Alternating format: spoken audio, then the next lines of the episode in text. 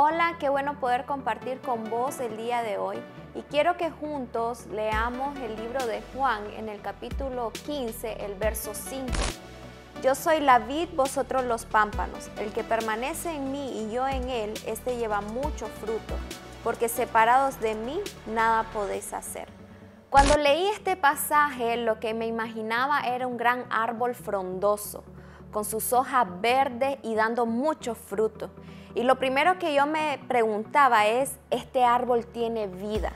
Porque al ver su hoja y al ver su fruto, eso es lo que él muestra y enseña.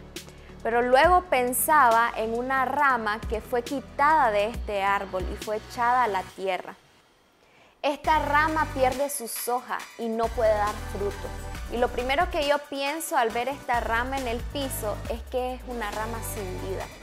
Y cuando habla este pasaje bíblico, está haciendo referencia a que Jesús es el árbol frondoso y que nosotros debemos de ser esas ramas que deben de estar constantemente unidas a Él, porque Él es el que nos va a dar la vida. Y hay pequeñas palabras que resaltaban cuando yo leía este pasaje bíblico y la primera es permanecer. Y muchas veces creemos que el permanecer es estar únicamente en un lugar esperando hacer algo o que alguien haga algo. Pero realmente la palabra permanecer significa morar.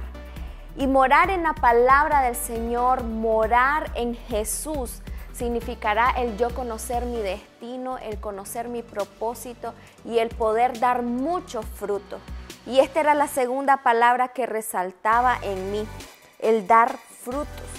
Y cuando nosotros estamos unidos al Señor y ponemos en práctica su palabra y cada día la leemos y decimos, esto me sirve para el día de hoy, esto me sirve para la temporada que estoy viviendo. Y yo empiezo a caminar conforme a lo que esta palabra me está diciendo, voy a empezar a dar frutos, frutos de sabiduría, frutos de ciencia, y voy a poder caminar en mansedumbre y poder decir que realmente lo que estoy aprendiendo de la palabra del Señor, de lo que Jesús me está enseñando, me está llevando a crecer y a formarme a mí mismo. Pero también la tercera palabra que saltaba cuando leí este versículo es que separado de mí nada podéis hacer. Y me llevaba otra vez al ejemplo del árbol. Cuando la rama es cortada es separada de lo que le da vida. Y si nosotros nos separamos del árbol de vida que es Jesús, vamos a morir. Y yo creo fielmente de que cuando estamos conectados a la fuente correcta, cuando estamos conectados al Padre, cuando estamos conectados en el Espíritu y estamos conectados al Hijo, vamos a dar esos frutos que estamos necesitando Vamos a crecer espiritualmente y vamos a conocer nuestro llamado, nuestro propósito y el destino por el cual el Señor nos puso aquí en la tierra. Dice en su palabra de que Jesús es el camino, la verdad y la vida y que nadie puede ir al Padre si no es a través de Él. Así que es importante que permanezcamos conociendo a Jesús porque Él es el que nos va a llevar a conocer completamente al Padre, a ser hijo y a conocer al Padre.